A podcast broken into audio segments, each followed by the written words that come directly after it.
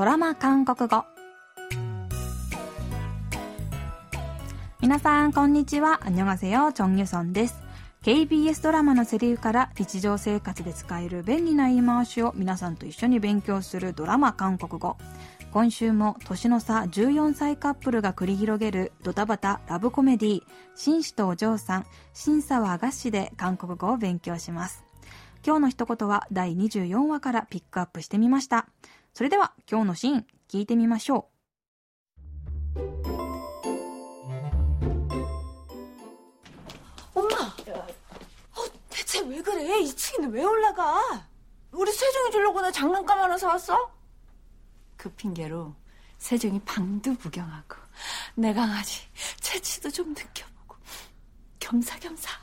엄마 미쳤어 여기 보는 눈이 몇인데 내가 정말 엄마 때문에 못 살아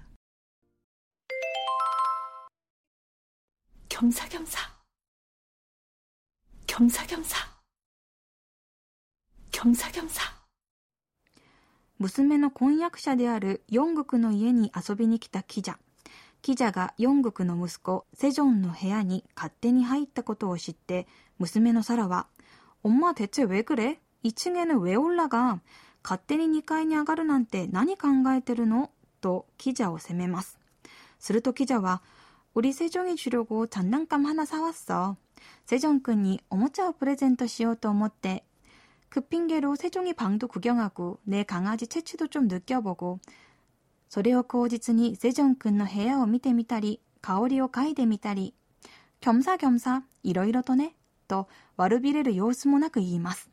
サラは呆れた顔で、엄마미쳤어여기보는눈이몇인데내가정말엄마때문에못살아もう信じられない。お母さんのせいで恥をかいたわ。と言います。今日はこのシーンから、겸사겸사ついでにね、を練習しましょう。 겸사겸사 今日の一言は겸사겸사です。겸사겸사は 複数のことを一度にやろうと思ってという意味の副詞で、日本語ではよくついでに何々がてらなどと訳されます。ドラマのシーンではどうして勝手に人の部屋に入ったのかという問い詰めに対して記者が방도구경하고내강아지채취도좀느껴보고겸사겸사部屋を見てみたり香りを嗅いでみたりいろいろやることがあってね、と答えていました。 このセリフのように最後に겸사겸사と言って文章を締めることもできますが、병원에갈일이있어서겸사겸사검사도받았어요病院に行く用事があったので、ついでに検査も受けてきましたと、文章の前に入れて使うこともできます。日常でもよく使うこのフレーズ、どのタイミングでどうやって使えばいいか、最初はピンとこないかもしれません。例文をたくさん見て使い方をマスターしましょう。 それでは今日のフレーズ、キョムサギョムサを練習してみましょ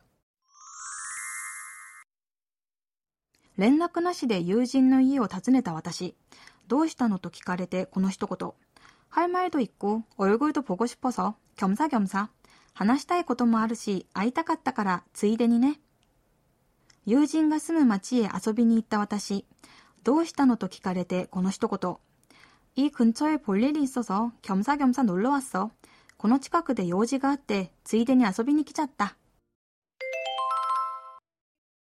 겸사겸사 겸사겸사 겸사겸사